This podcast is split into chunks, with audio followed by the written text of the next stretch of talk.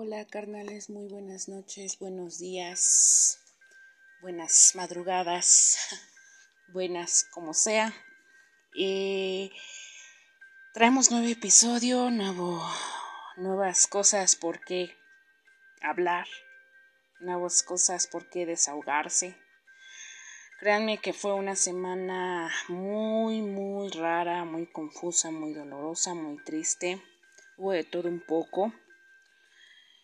Y pues más que nada quiero dedicar este programa específicamente a esta persona en general, eh, o más bien que me hizo retomar o tomar este, este tema.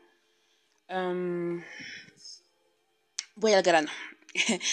voy al grano. Eh, desgraciadamente esta semana eh, me enteré o me dieron la, noticia de que había fallecido una prima mía, prima hermana, en el cual, aunque ya no había un contacto desde hace muchos años, eh, es familia, al final es familia. La verdad es que fue una muerte muy, muy inesperada porque son de esas muertes que te dicen de la nada, no lo esperas y te da realmente un golpe de un golpe de balde de agua fría, ¿no? Em, y bueno, eh, precisamente a eso voy, a esto es lo que quiero abrir el tema, em, porque me hizo analizar tantas cosas, las cuales pues sí, uno se pone a pensar cuando recibes este tipo de noticias o pasan ese tipo de cosas, ¿no? Y como les comento, esto, esta, este programa va dedicado a, o, que se lo quiero dar a, a ella. Em, reitero, no, ya tenía muchos años que yo no tenía contacto con ella, eh, desde, desde que bueno, empezamos a crecer y bueno, ella siguió en su mundo y bueno, tuvimos, tuve que avanzar, ¿no? Eh, no quiero que tomen de que, ay, si ya, o como el típico familiar que dicen, no los visitabas, no le hablabas ni nada, y ya que se muere ya haces un recordatorio, ¿no? Eh, les comento, o sea, ella fue parte de mi infancia, tanto, la tanto su familia, sus papás, su mamá, su papá, su hermano, fueron parte de mi infancia muy, muy constante. Casi era verlo siempre, del de cada ocho días. Vivir muchas, muchas cosas con ellos, como les comento y repito, en la infancia, ¿no? Ah, bueno, cuando empezó la adolescencia, pues se, se separó la familia y me tuve que separar de ellos por, bueno, cuestiones muy personales, tanto de ellos como míos. Y bueno, ahí se, se hubo la ruptura. Pero reitero, quedó ese recuerdo ese recuerdo muy bonito, tanto de ellos, de mis tíos, como el de ella, ¿no? De, del que se queda. Y bueno, este episodio, aunque ya habíamos hablado de un tema similar, el de pérdidas, eh, ahorita que lo, bueno, más bien que tomé, retomé este, este, este tema, o que lo quiero tomar o retomar, pero de otra, de otro ángulo, desde otro ángulo, Em, es cuando, o más bien el tema se llama muertes, ¿no? La muerte. ¿Qué pasa? ¿Por qué, por qué ese miedo a la muerte? ¿Por qué, por qué nos lastima esa palabra? ¿Por qué nos, nos lastima esa acción? Ah, ¿Qué pasa? Todo el mundo sabe, tiene ese, esa, esa, esa pregunta, ¿qué pasa después de la muerte? Nadie hasta la fecha tiene la ciencia o la uh, 100% asegurado qué pasa después. Y, y aquí quiero hacer hincapié a que no es tanto el que se muere o que tú te mueras, sino los que nos quedamos. Y, y creo que eso es parte o eso es la muerte. Es la muerte. La muerte es los que nos quedamos aquí. Esa, esa palabra es los que nos quedamos aquí. Y bueno, otra vez se metió un puto, pro, esto, un puto este comercial, perdón. Como les comento, pues tengo el Spotify, pero aún así se me andan metiendo los pinches este anuncios. así que ok, omitamos eso. ok, continuamos. continuamos este con el con el con el tema. Ok, estaba muy muy muy metida y de repente ah, pero ok. Bueno, eh, como les comentaba, eh, y bueno, esto es lo que quiero entablar o quiero hacer como, como que hablar un poquito del tema, ¿no? Eh, desgraciadamente, bueno, no somos, bueno, no soy la única, yo sé. Y bueno, no, bueno, no, me, quiero imaginar que de igual manera muchos de los que me escuchan o, tienen en común es que pues lo de esta pandemia pues totalmente se llevó aunque sea a un miembro, dos, tres, cuatro, a más personas de, la familia con este, con este virus del COVID, ¿no? Desgraciadamente, pues ella falleció del, por lo mismo, eh, de lo cual, bueno, eh, uno nunca se imagina, ¿no? Uno nunca se imagina. Pude haber sido yo, pude haber sido mi, mi mamá, pudo haber sido mi abuela, no sé, eh, aquí realmente es todo muy curioso porque realmente creo que el virus agarra al azar. no lo sé. Mm. Pero bueno. Eh, entonces, bueno, hubo muchas muertes. O sea, independientemente de todo, de, bueno, de todo, creo que, que todo lo que ha, estado dentro de este año, ha habido muchas muertes que han resonado o nos han lastimado o, nos ha, afectado, ¿no? De cierta manera. Mm, y bueno, no solamente en general por la pandemia, ¿no? Porque hayan muerto por COVID, sino por alguna otra situación que hayan fallecido algunos de nuestros familiares. pero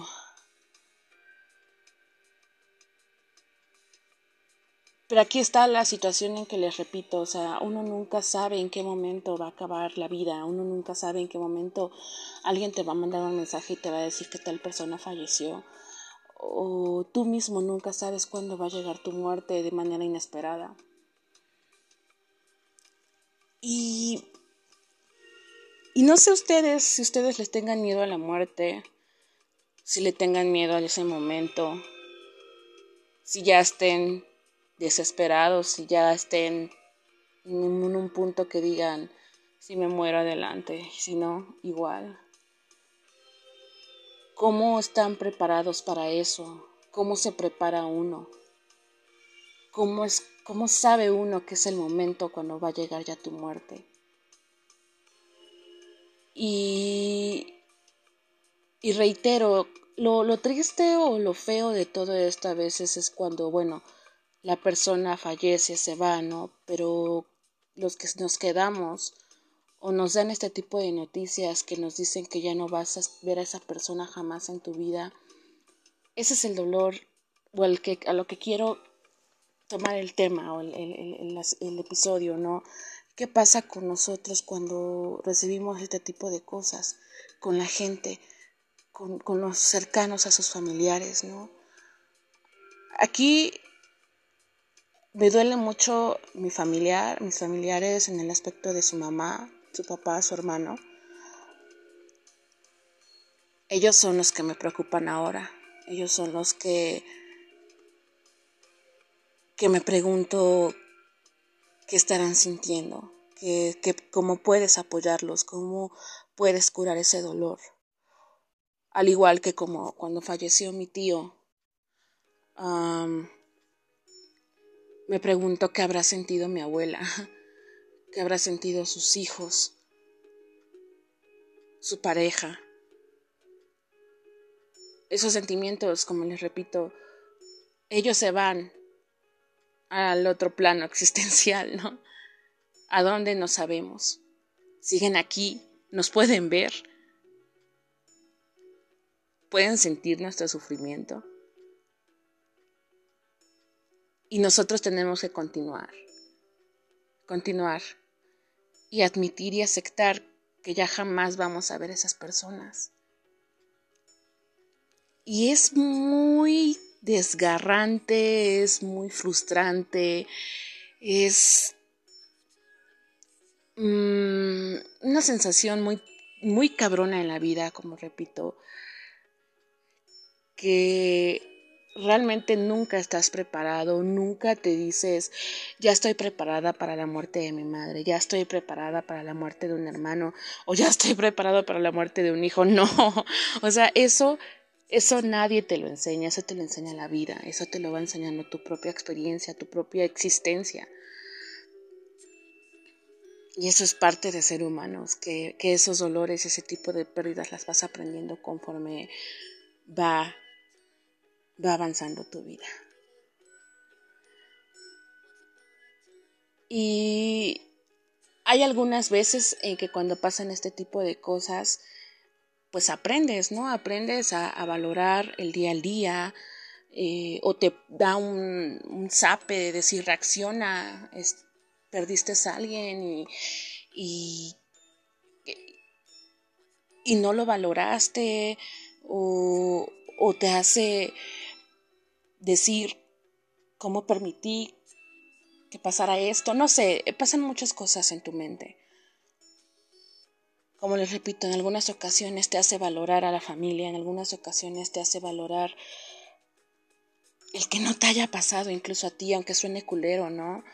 O te hace este analizar que a lo mejor estás en otro pedo que no te das cuenta que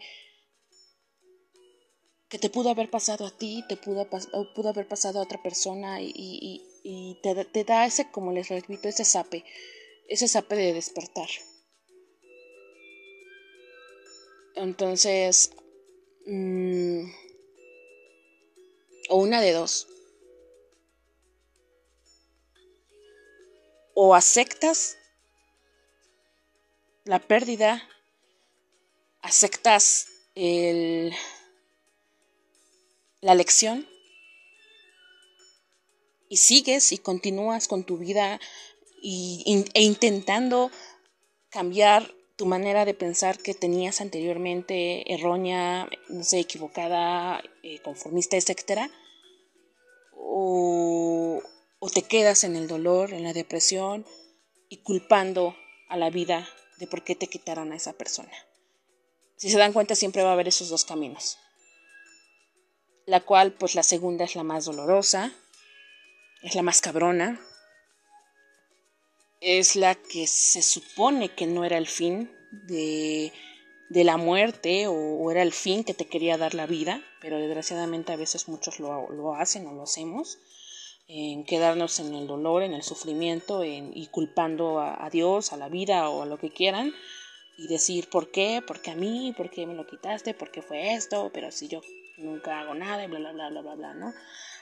Y, y, nos quedamos en ese limbo, en ese limbo y ese círculo vicioso de, de estar culpando, estar culpando y decir, maldecir y, y deprimirte y seguir extrañando y seguir permitiendo que ese recuerdo siga ahí y, y que te lastime y que añores y no hagas o no tengas la aceptación de saber que ya no está esa persona o, o X, ¿no? Y creo que esa es la más, más cabrona.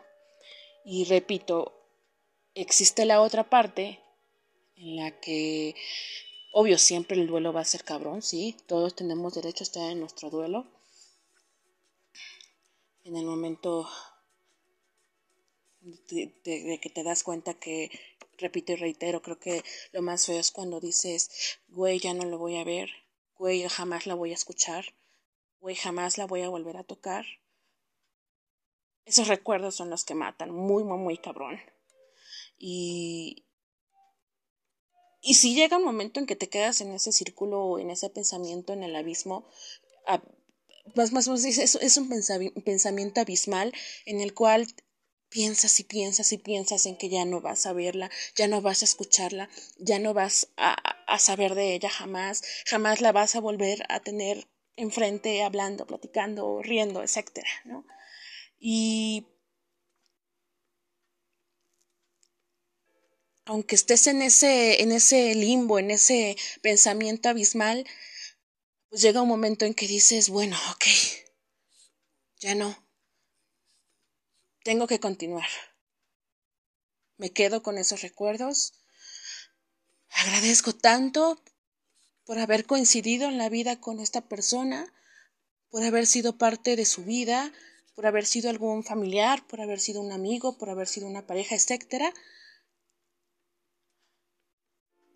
Agradecer su existencia y aprender que hay que, valorar la vida al día al día y valorar a, todos, a todas las personas que estén a tu alrededor y continuar con tu vida. Y tratar de, de, de, rescatar de todo ese dolor, de todo ese dolor masivo, pues eso positivo, ¿no? De eso positivo de querer seguir, continuar, aceptar, amar y seguir disfrutando el día al día.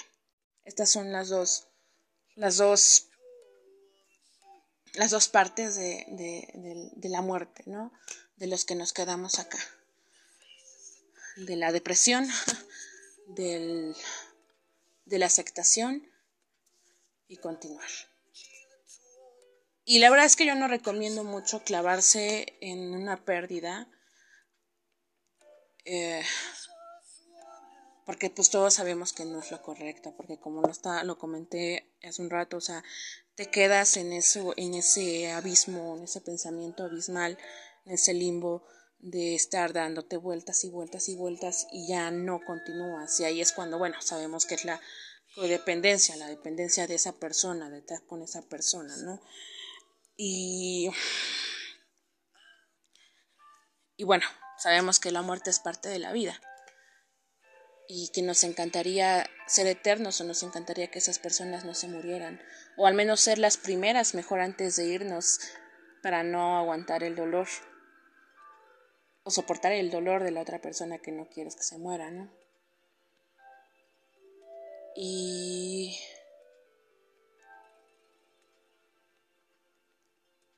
Y bueno, la verdad es que como comento, yo la verdad nunca me he puesto a pensar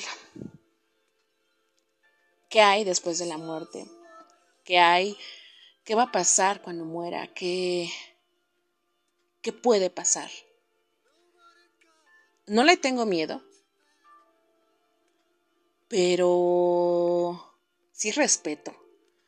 No sé, ustedes saben que yo tengo, bueno, los tres intentos de suicidio que he tenido, pues hoy han sido atentando contra mi vida, ¿no? Ahorita pues ya, no pienso de esa manera, ¿no? Ya no tengo esas ideas de suicidio ni nada. Pero bueno, en su momento cuando lo tuve, obvio aparte de que era más inmadura, obvio era un adolescente, y cuando lo tuve las ideas, pues al final también como que no sé, eh, tenía un miedo, o sea, sí era miedo, sí era un respeto hacia la muerte porque, pues bueno, todos sabemos que, o más bien dicen, ¿no?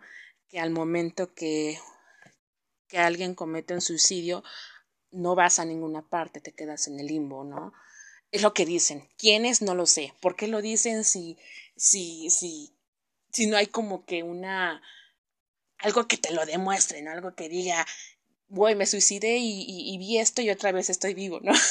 o sea, no hay como una comprobación que realmente sepamos que eso va a pasar, pero con, con las ideas que nos han dicho con, con tantas cosas que nos dicen, pues uno se queda con, pues con eso, con esa um, ideas, ¿no? Y piensas que, que, realmente va a pasar eso, ¿no? Y es como que tú la piensas, ¿no? Entonces sí, efectivamente muchas veces cuando intenté hacer el, el, el, el intento de suicidio, en mí tenía ese miedo, tenía ese respeto de decir, güey, Ajá, quieres parar tu sufrimiento. ¿Y qué tal si te quedas en el limbo? No puedes hacer nada. Realmente te quedas en otro sufrimiento peor, ¿no? Entonces, sí queda ese, esa sensación de, de decir, no mames, mejor sigo, ¿no? y reitero y repito, la verdad es que no sé cómo muera, no sé cuándo muera, me gustaría decir, no sé, que me gustaría morir antes de que mi madre muera para que no tenga el dolor de cuando ella se muera. Mas sin embargo dicen, Dios no cumple caprichos, así que no puedo decir o puedo desear cuándo morir. Nadie más bien, nadie puede desear. Y otra cosa de las muertes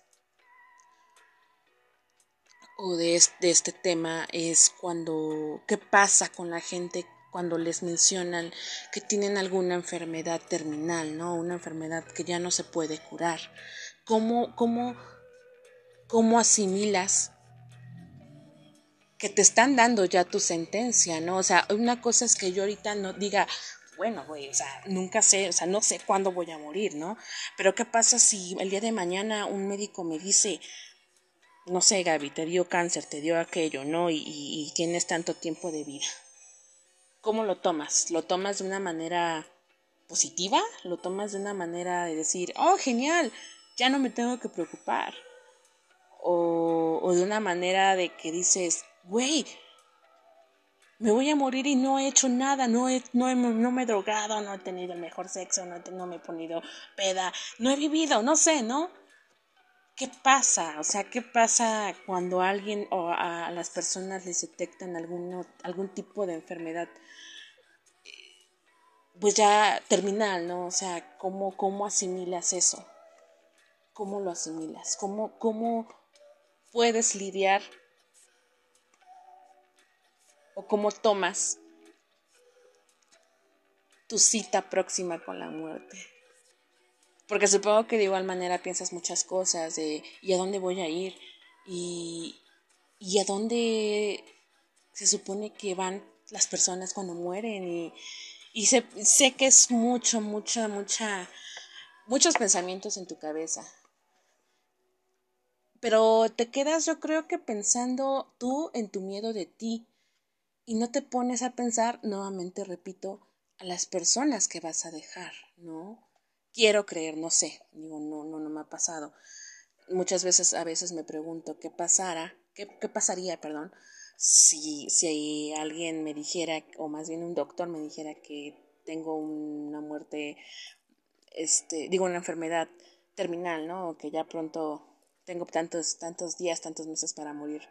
Y entre mí digo, me voy a sentir contenta sabiendo que logré el objetivo de morir sin necesidad de suicidarme.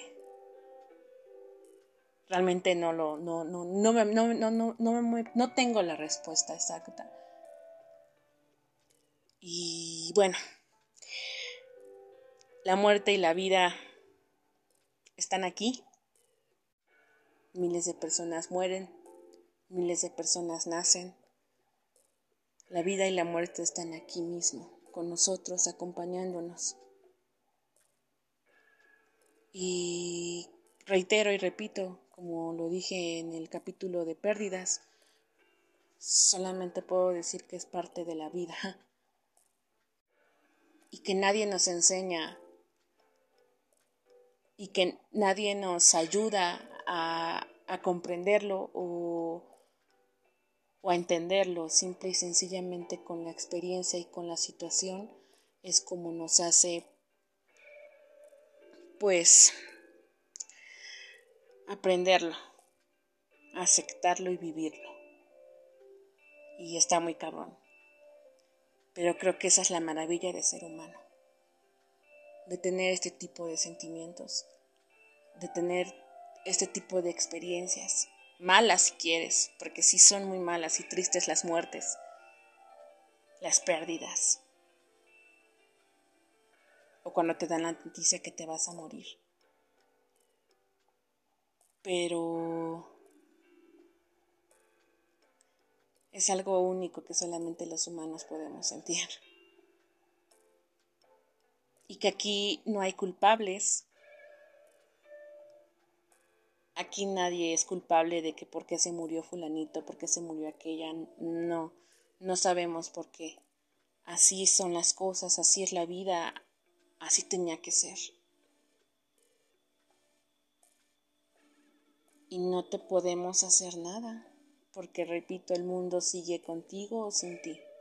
De ti depende, de ti depende si te quedas ahí o continúas con el mundo.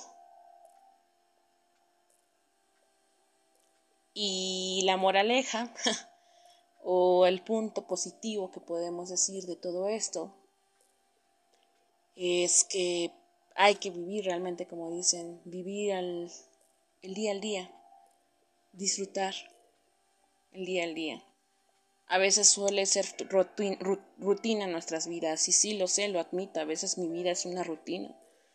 A veces odio mi rutina, a veces quisiera hacer muchas cosas diferentes.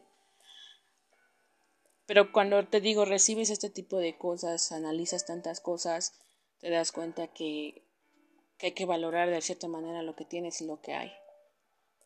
En la, por ejemplo, hoy en la noche, mm, o más bien este domingo lo disfruté para mí. Me la pasé viendo películas, series, comí rico o lo que pude comer.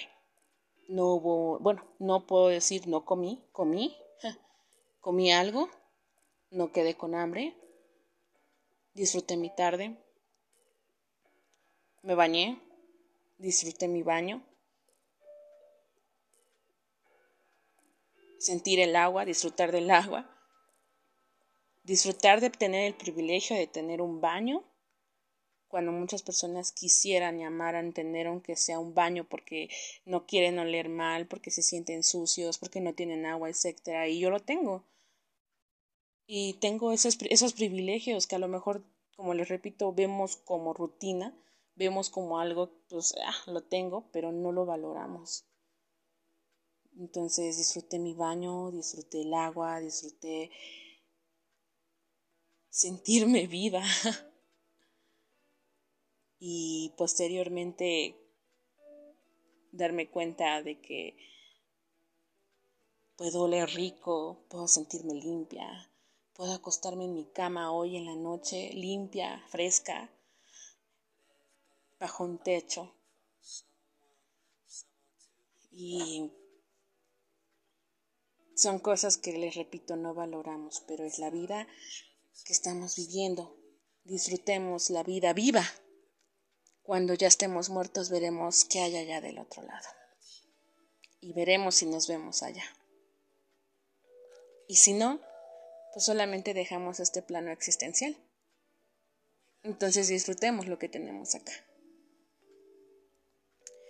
En fin. Pues, como repito, este capítulo se lo dedico a mi prima Erika, a Erika Paola, eh, donde sea que sé que estés, donde sea que, que vayan los muertos, como quien dice. Espero que estés bien y Espero la pronta resignación de mis familiares, de mi tía, de, sus papás. Espero que puedan tener el consuelo necesario por una pérdida de una hija. Creo que lo peor que puede pasar es tener una pérdida de, de un hijo. Todas pérdidas son malas, obvio, pero creo que un papá no debería de ver nunca ver a su hijo morir. Definitivamente. Y así a muchas personas que han tenido pérdidas de sus hijos. Mis condolencias y mil respetos por ese dolor que aguantan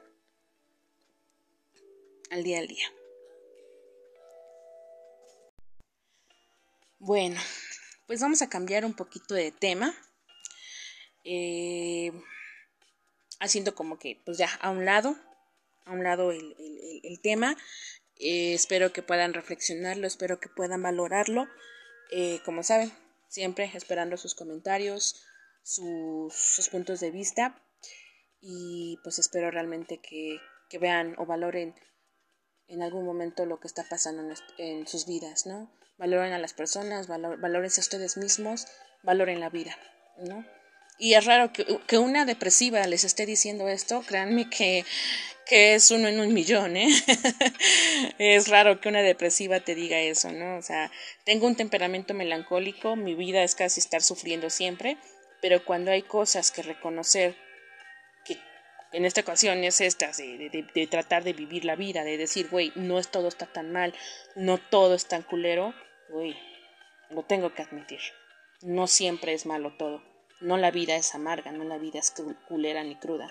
Hay muchas cosas, detalles, todo lo que quieras, que podemos disfrutarlo.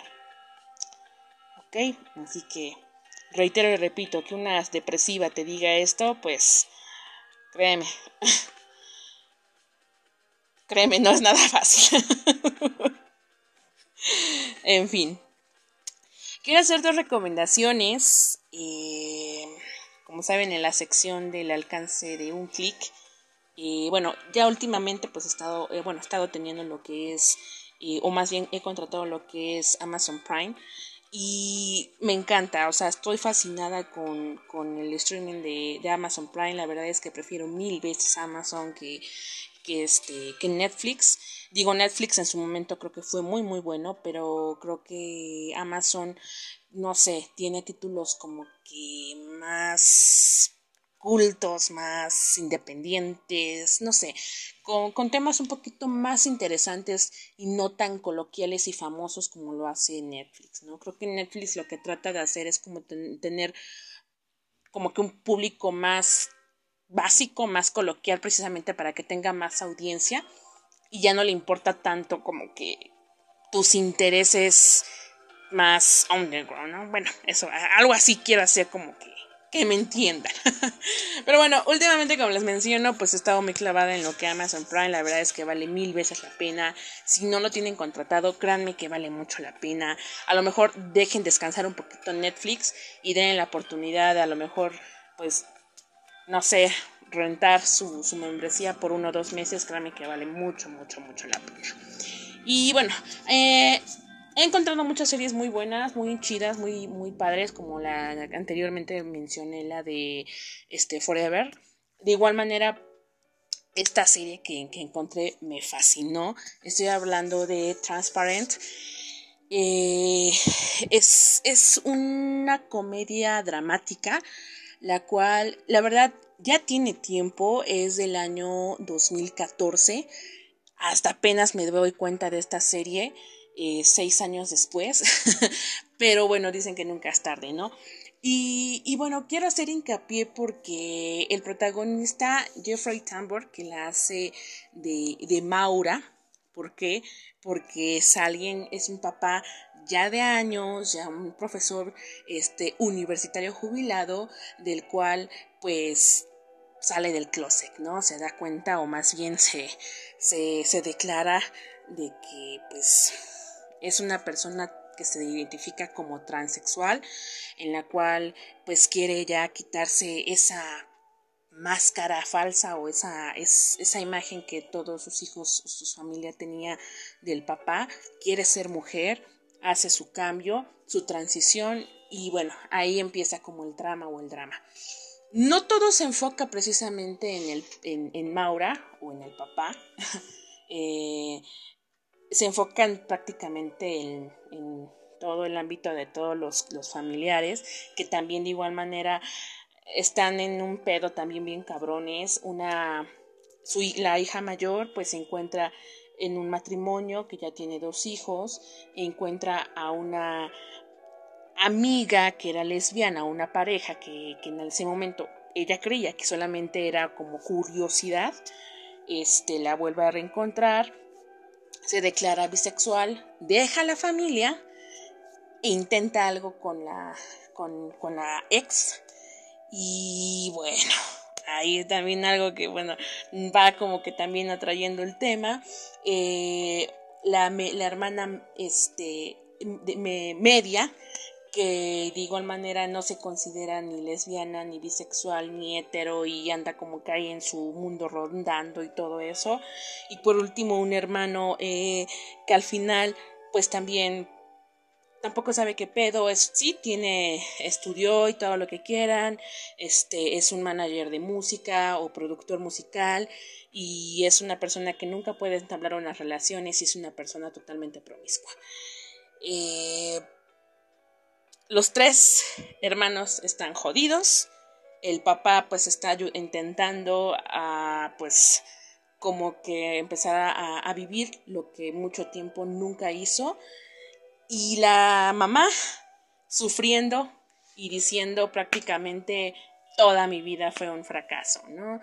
Eh, realmente, bueno, todos los hermanos que padecen o están teniendo este tipo de problemas en sus vidas adultas, mm, pues se ven reflejadas de que desde en un principio, precisamente porque el papá y la mamá tenían estos pedos matrimoniales, eh, Maura, bueno, en ese caso Jeffrey, teniendo el problema de que no sabía si decirlo o no decirlo, eh, no, ya no compartía como que ese matrimonio que debían de haber tenido, los papás pues tenían sus pedos y dejaron a los hijos en su mundo y bueno, eso hizo que estructuraran personalidades que los fuera chingando poco a poco hasta que ahorita que ya son adultos prácticamente deberían de tener como quien dice la sociedad una vida hecha y derecha, pues hasta la fecha ninguno de los tres tiene una vida. Los tres están jodidos, están descubriéndose, ¿no? Al igual que papá, el papá, bueno, Maura, que se está descubriendo. Son cuatro temporadas. Eh, ya de hecho hubo final de temporada, no he llegado a ella. La verdad es que empecé el sábado y, bueno, em, ahorita ya empecé con la tercera, hasta ahí me quedé. Pero está muy, está muy clavada, la verdad estoy muy clavada, me gusta mucho porque toman muchos temas muy chidos, o sea, en el aspecto, principalmente en el, en el tema LGTB, ¿no? Este, que bueno, abre o no es como una serie tabú, perdón, no es una serie, este, cliché, perdón, en el cual pues todos sabemos, ¿no? Eh, es una historia diferente en la cual, bueno, pues vas adentrándote al mundo de, de, los trans, de las bisexuales, de los, de las lesbianas, este, de los que a lo mejor nunca se habla de ese tema, ¿no? O sea, sabemos que existe, pero no sabemos qué es lo que pasa en las vidas de estas personas. Y es lo que me gusta mucho porque toman temas que casi no se toman ya en series o no se toman en series, ¿no? Y, no es a huevo que, que, tengas empatía o que quieras apoyar el tema, sino nada más es como, como que te des cuenta que ellos son iguales que cualquier tipo de persona. Y en el segundo, en el segundo, este, en la segunda temporada, hay algo que, bueno, me llamó mucho la atención, el, director que, que está haciendo este, esta, esta bueno, o que más bien hizo esta serie, eh, me gusta mucho porque creo que no, no, no quita detalle de nada, o sea, em, ve, hace ver las, las perspectivas, hace ver la vida de, de, de las personas que están que padecen este tipo de, de problemas en el aspecto de, de adaptación hacia uno mismo.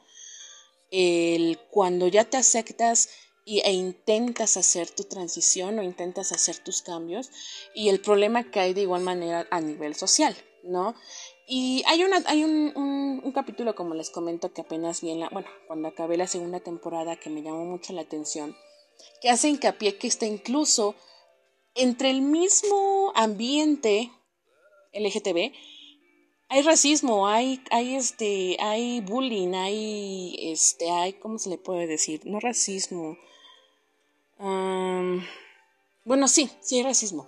Porque hay comenta, hay, bueno, van a un festival, según de puras lesbianas, en el cual Maura o Jeffrey va pues como, como ya vestido como mujer y, y le, le, empiezan a hacer el feo porque le empiezan a decir que no, que él no es mujer, que ese festival es exclusivamente para mujeres que tienen este vagina, ¿no?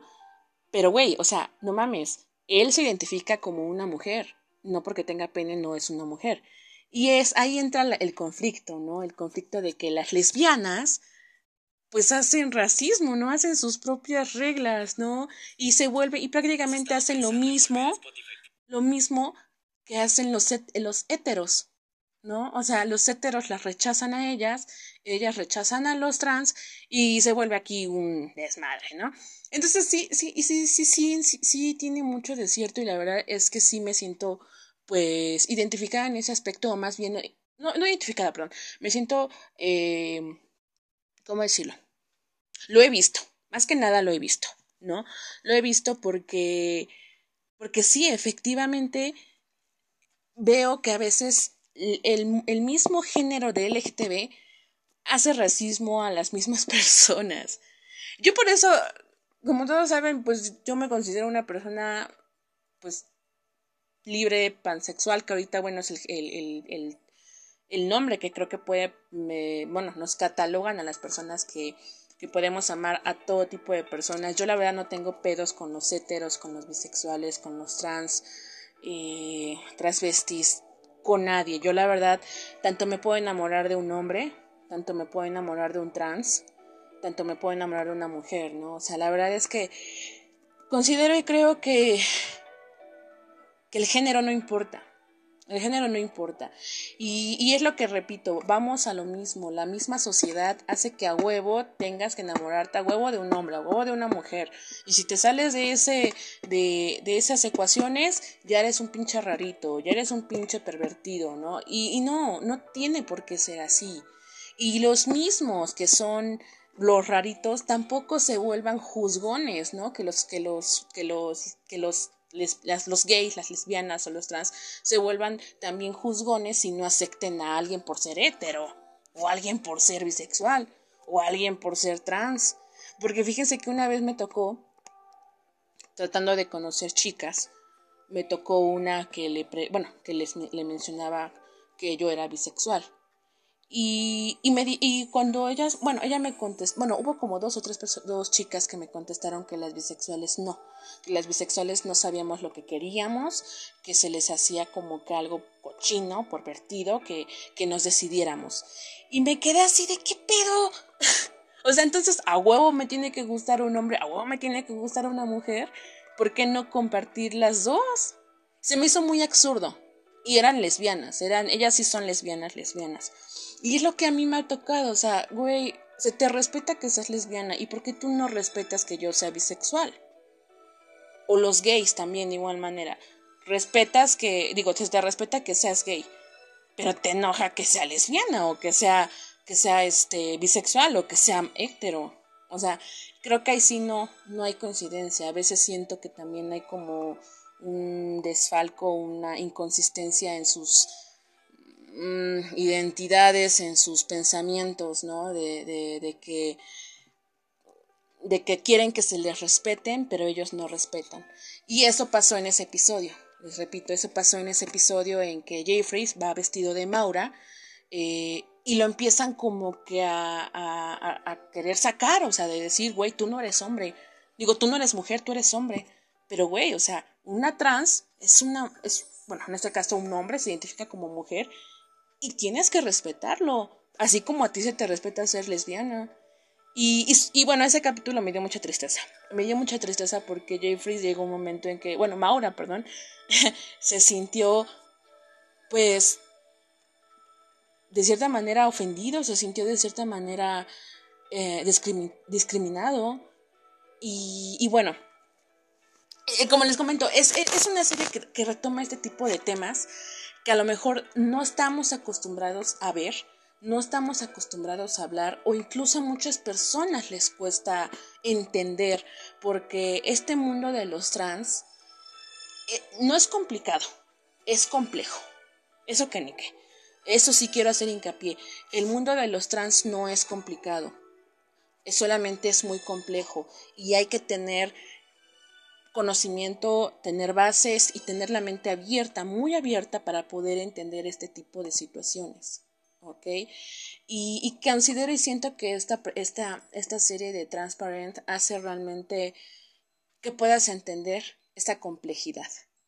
Entonces realmente se las recomiendo mucho. Transparent, como les menciono, Jeffrey Tambor, yo lo, yo lo conozco como un actor eh, pues prácticamente de comedia, en el cual aquí, pues como les, les menciono, es una comedia dramática, se me hace su trabajo totalmente exquisito y muy, muy bien logrado.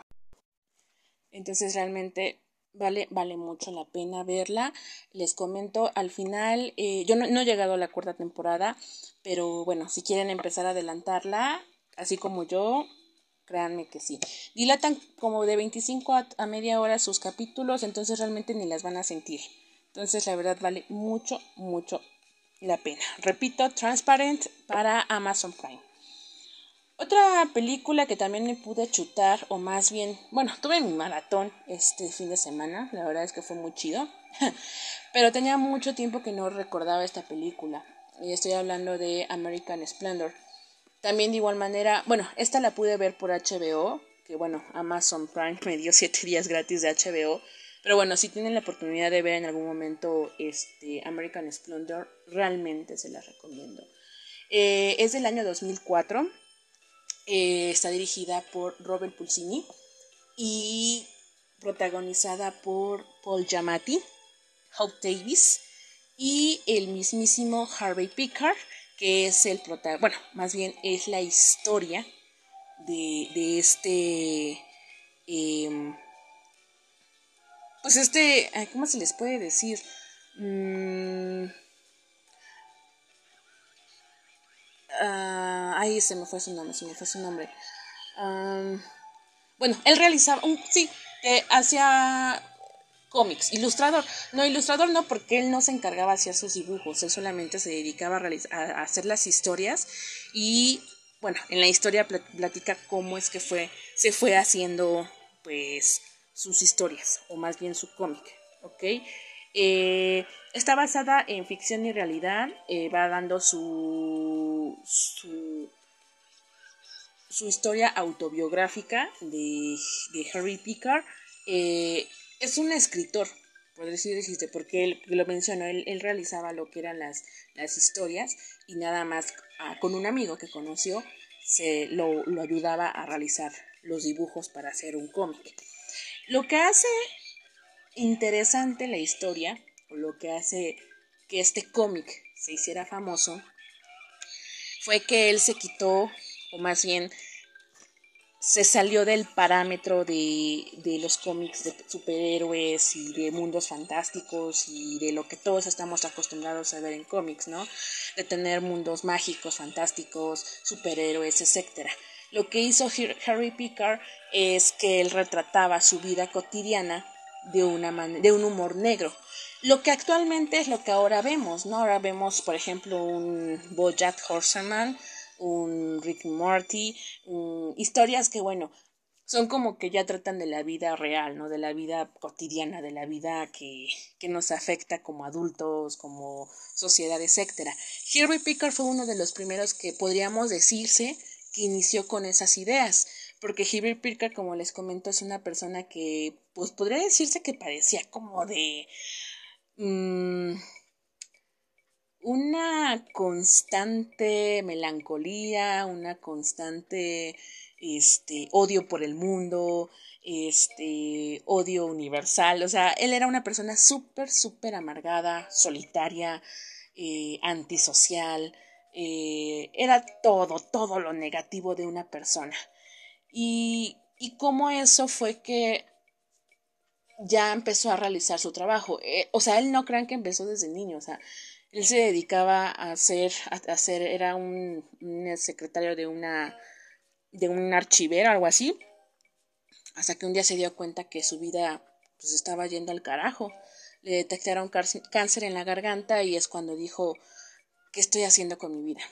Em, conoció a otra persona que también eh, fue muy famoso de cómics o de historietas y fue como que su su empuje para que él pues quisiera también como que hacer ese tipo de arte y como les comento empezó a realizar su, su rutina o su vida hecha en una historieta pero de una manera de humor negro en una vida cotidiana aquí prácticamente como les digo aquí no hay superhéroes aquí no hay este fantasía es la vida real, nada más tratándola de ver de un mundo, de un mundo irónico ilustrado. Eso es lo que hizo Harry Pickard, lo que lo hizo famoso, lo que este, pues lo hizo pues en ese tiempo, que eran los ochentas o los noventas, ochentas, eran los ochentas, que lo hizo pues único, pues eh, irónico, eh, lo hizo pues prácticamente em, pues sí tener, tener una esencia muy chida.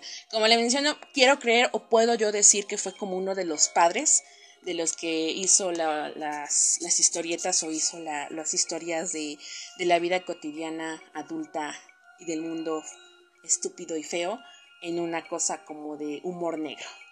Y bueno, Paul Giamatti lo hace, protagoniza haciendo a Harvey Pickard. Eh, Herbie sale en la película también dando entrevistas, dando como que, este, pues como fueron, bueno, sus propias experiencias, platicando.